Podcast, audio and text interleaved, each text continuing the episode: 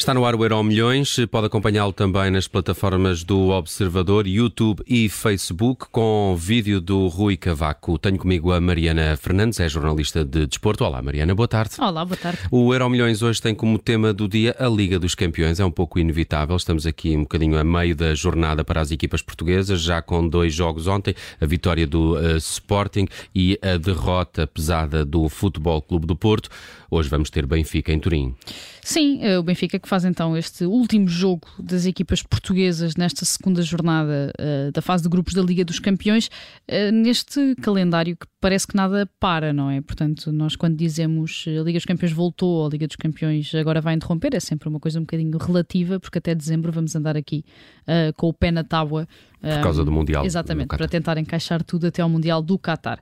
A verdade é que ontem fomos do céu ao inferno, não é? Pelo menos no que toca às equipas portuguesas, o Sporting teve essa vitória histórica, digamos assim, na medida em que nunca tinha conseguido vencer uma equipa inglesa na Liga dos Campeões um, em casa e, portanto, venceu o Tottenham em Alvalade com dois golos nos descontos e o Porto a ser goleado de forma surpreendente, se calhar até um bocadinho chocante, no Dragão uh, pelo Clube Rouge, ou seja, com o Sporting a deixar bem encaminhado o apuramento para os oitavos de final, naquela que poderá ser então a segunda época consecutiva em que chega uh, aos oitavos de final da Liga dos Campeões e o Futebol Clube Porto a ver muito dificultado esse mesmo uh, apuramento, numa altura em que é a única equipa do, do grupo que ainda não tem qualquer ponto conquistado ao fim de dois jogos. Ora, hoje, a partir das 8, portanto, daqui a pouco mais de duas horas, uh, e depois desta vitória na semana passada na Luz perante o Maccabi Haifa, o Benfica de fronte à Juventus, naquele que é talvez com certeza o maior teste a que Roger Schmidt e esta equipa foram, vão ser sujeitos esta temporada.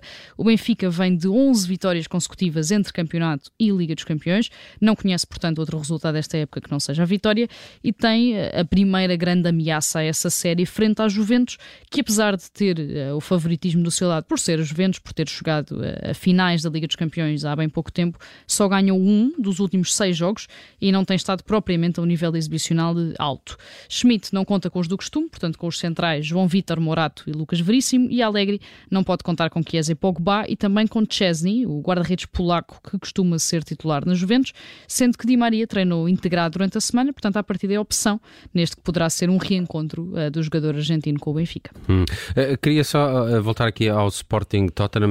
o Sporting está numa altura em, em, de, de, matar borregos, como se diz, não é? Nunca tinha ganho na Alemanha, nunca tinha ganho, como dizias aqui, uma, uma equipa inglesa. É, é uma vitória que surge ali no, no final, mas que também tem um, essa particularidade de, de, de, ser o regresso aos golos do, do Paulinho. Sim, ele, sim, ele entra sim. substituído pelo, pelo o Trincão, sai para dar lugar a, a, a, Paulinho, é ele que desfaz aquele nulo.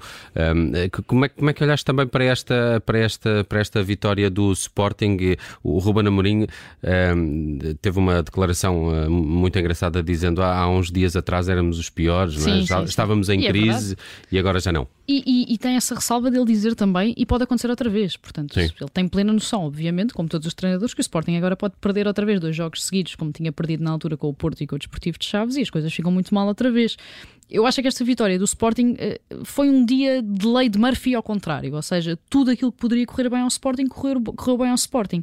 E acho que o Ruben Amorim tem noção disso, a equipa também, e os próprios adeptos têm noção de que não foi, apesar de tudo, uma daquelas vitórias em que a equipa pequenina ganha a equipa grande porque marca um golo nos descontos e as coisas correm assim. Não. O Sporting faz uma exibição muito positiva. O Sporting bateu-se de frente com o Tottenham, acabou o jogo com mais posse de bola, com eh, uma, uma, um registro em termos de remates muito equilibrado, com os mesmos remates à baliza, com menos um ou menos dois remates no total. Portanto, foi um jogo muito positivo, muito consistente por parte do Sporting, em que Ruben Amorim nunca abdicou daquela que ele acha que acredita que é a identidade da equipa, posse de bola, tentar sair sem bater diretamente na frente, portanto, a tentar jogar a bola com os pés do guarda-redes. E o Sporting ganhou e ganhou bem, ou seja, era um daqueles jogos em que. Apesar qualquer... de ser nos descontos, não, não caiu é do isso, céu. É completamente isso. Ou seja, é um daqueles jogos em que mesmo podia ter acontecido ao Tottenham e eu dizia que o Tottenham ganhou bem na mesma porque o jogo foi equilibrado, porque as duas equipas estiveram bem. Foi um ótimo jogo de futebol, se calhar dos melhores, uh, se não o melhor de ontem, da Liga dos Campeões. Uh, mas o Sporting ganha bem e eu acho que o Ruben Amorim tem noção disso e a equipa também. Ou seja, que é uma vitória muito motivadora nesse ponto, quando depois tem esse condão muito especial de ser o regresso aos golos de Paulinho, que ainda não tinha marcado uhum, esta uhum. temporada, no meio de tudo isto que Ruben Amorim já tinha deixado a dica que seria complicado voltar a conquistar o lugar, porque a verdade é que os três da frente têm estado a jogar muito bem. Portanto, Paulinho entra, faz um gol muito importante, tem também, obviamente, essa importância. E a importância, obviamente, ter um jogador como Artur Gomes, que caiu aqui um bocadinho como patinho feio naquele último dia de mercado em que o Sporting não consegue contratar mais ninguém, à exceção deste avançado que veio do Estoril, e que entra em que em segundos uh, faz um golo, ainda por cima um golo que foi contra o Tottenham. Portanto, tudo o que podia correr bem ao Sporting correu bem ao Sporting, obviamente com esse plus uh, de ter este apuramento para os oitavos de final da Liga dos Campeões, não praticamente assegurado, mas muito bem encaminhado. Falavas em lei de Murphy, uh, foi isso que se passou no Dragão? Sim, ou seja, no, no, no Dragão foi, foi a lei de Murphy a sério, não é? tudo aquilo que poderia ter corrido mal ao Porto correu mal ao Futebol Porto, que... Costuma mostrar alguma fortaleza defensiva, Sim. parecia um manteiga, algum alguns dos, dos golos do, do Bruges. No, no... Sim, eu acho que o, o, Porto acabou, se calhar à exceção do Sporting, que apanhou também ali naquela fase muito complicada do Sporting, o Porto apanhou aquele que acabou por ser o adversário que melhor capitalizou aquilo que o Flóculo Porto na verdade tem demonstrado desde o início da temporada, que é não é a equipa tão forte uh, e tão eficaz defensivamente como já, como já vimos. E vimos isso, por exemplo, obviamente no jogo contra o Rio Ave, em que o Flóculo Porto perde e perde bem, no jogo contra o, o Vizela, em que o Flóculo Porto acaba por ganhar um zero com um golo já muito no final final, mas em que o Vizela esteve muito perto também de marcar e em que as coisas poderiam ter corrido mal ao Futebol do Porto e até no jogo contra o Atlético Madrid, em que o Porto faz uma exibição positiva e suficiente, obviamente, em Madrid contra o Atlético de Madrid, mas em que se percebeu também que este não é o Clube do Porto Seja Conceição a que estamos habituados. Portanto, não é uma equipa intensa, não é uma equipa agressiva, não é uma equipa que faça muitas faltas, que intimide o adversário. Não, é uma equipa que nesta altura uh, está, obviamente, muito fragilizada, pouco confiante, que, passa, que perde muitas bolas, que falha muitos passos uh, e que, obviamente, se as coisas continuarem assim, se o Porto não conseguir começar a dar uma resposta, uh, trabalhar em cima de derrotas, ainda por cima de derrotas destas em casa, na Liga dos Campeões, 4-0 com o Clube Rouge, começa a ser muito complicado para Sérgio Conceição. Vamos ver as próximas jornadas e vamos ao futuro do Euro Milhões. Falamos hoje do dono do Chelsea, que ao que parece quer comprar um clube português e também alguma imprensa também já dá aqui conta de um, de um feitio especial deste senhor? Este senhor, eu, eu, acho que, eh, e por isso é que eu trouxe aqui ao futuro, acho que Todd Bowley, este novo dono uh, do Chelsea, vai ser um dos protagonistas dos próximos anos uh, do futebol europeu. Se para bem, se para mal, uh, estamos cá nós para ver. Ele é norte-americano, não é? Norte-americano, okay. sim, é um empresário norte-americano, portanto é o senhor, ou, digamos, o, a cara da empresa, do consórcio que comprou o Chelsea no final de maio a, a Roman Abramovich, portanto na sequência do início da, da invasão russa da Ucrânia.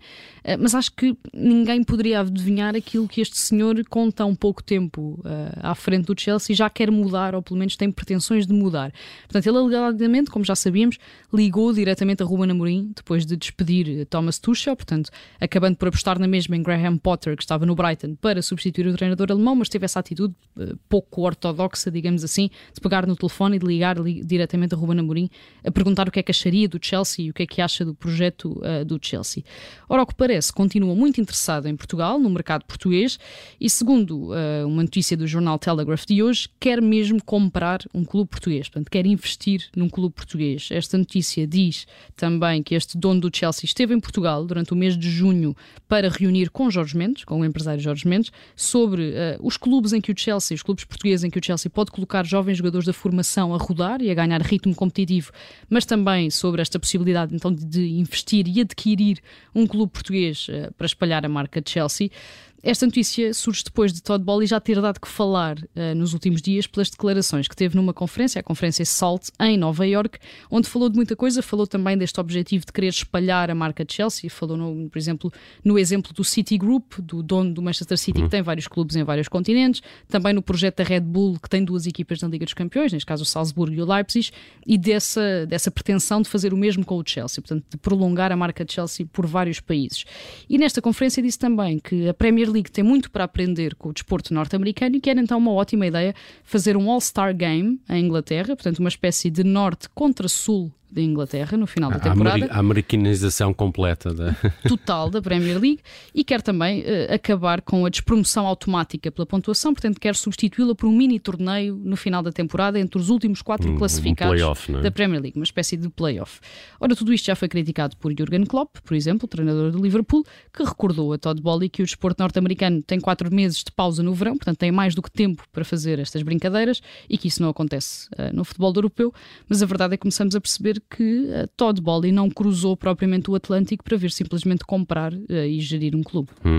Também deu que falar o despedimento de Tuchel, não é? Sim, que ele também falou nesta conferência, precisamente foi questionado sobre isso. Ele diz que ninguém esteve mal, ninguém esteve bem, ou seja, que ninguém está certo, ninguém está errado, que ali foi uma lógica de querer trabalhar com um treinador que partilhasse a visão que ele tem para o Chelsea, que acredita que essa visão é mais partilhada, digamos assim, por este novo senhor, pelo Graham Potter que vem do, do Brighton, do que propriamente pelo Thomas Tuchel. Aquilo que me faz um bocadinho confusão é que eh, a aposta em Tuchel era tão grande no início da temporada que, segundo dissemos e falámos aqui, Uh, Cristiano Ronaldo estava uh, nas cogitações deste senhor, do Todd Bowley, que queria que Cristiano Ronaldo como uma primeira grande contratação da sua era no Chelsea, e Cristiano Ronaldo não foi para o Chelsea porque Tuchel disse que não queria. Portanto, o respeito de Todd Bowley por Tuchel era suficiente para ter abdicado da contratação uh, de Cristiano Ronaldo, porque o treinador não o queria. Ora, tudo isso ruiu no espaço de umas semanas, a visão afinal não era a mesma, uh, e lá foi Thomas Tuchel à sua vida. À sua vida, muito bem. No passado, hoje recordamos eh, Juan Martín del Potro e a vitória sobre Federer no US Open de 2009. Aconteceu há exatamente 13 anos. Sim, faz hoje 13 anos que Juan Martín del Potro venceu Roger Federer, portanto conquistou o US Open a 14 de setembro de 2009 e foi também o primeiro e único grande slam que Del Potro conquistou durante a carreira. Recordamos hoje o Del Potro porque, uh, numa altura em que parece que o ténis voltou a estar na moda e que toda a gente nesta altura adora ténis e está muito impressionado, obviamente, uh, com o Carlos Alcaraz, que acabou precisamente de ganhar o US Open com apenas 19 anos, tornando-se o primeiro número 1 do ranking ATP tão novo, com apenas 19 anos. Este tenista argentino Del Potro parece ter caído um bocadinho no esquecimento depois de há 13 anos também ter impressionado o mundo inteiro. Porque a verdade é que é que neste US Open 2009 uh, o Del Potro venceu Nadal nas meias finais e o Federer na final, ou seja, tornou-se o primeiro na altura a ganhar aos dois no mesmo Grand Slam, para além de ter sido também uh, o único tenista que não Nadal, Federer ou Djokovic a ganhar um Grand Slam entre o Roland Garros de 2005 e o Wimbledon de 2012, ou seja, no espaço de sete anos consecutivos e ao longo de 30 torneios uh, seguidos. O Del Potro foi também medalha de bronze em Londres em 2012, medalha de prata no Rio em 2016, ainda ganhou Indian Wells em 2018, nesse ano perdeu também eh, a final do US Open para o Djokovic, mas a verdade é que nos últimos anos tem estado afastado dos grandes palcos, essencialmente devido a lesões graves, tendo dito até há alguns meses que o mais provável é terminar oficialmente a carreira uh, no final de 2022, aos 34 anos. É um daqueles casos em que as lesões uh, fizeram com que não atingisse o seu potencial máximo e expectável. Acho que há 13 anos todos achávamos que o Del Potro poderia perfeitamente ombrear uh, com uh, os Big Three uh, no futuro, mas é preciso também dizer que foi dos poucos, se calhar a par do Andy Murray, também do Marin Cilic, a conseguir pelo menos desafiar esse poderio de Djokovic, Nadal e de Federer ao longo dos últimos 15, 20 anos. Recordamos Juan Martín del Potro um, e a conquista há precisamente 13 anos do US Open numa partida em que venceu Roger Federer. Está feito o Euro Milhões desta quarta-feira com a Mariana Fernandes. Obrigado. Mariana. Bom resto de dia. Até amanhã.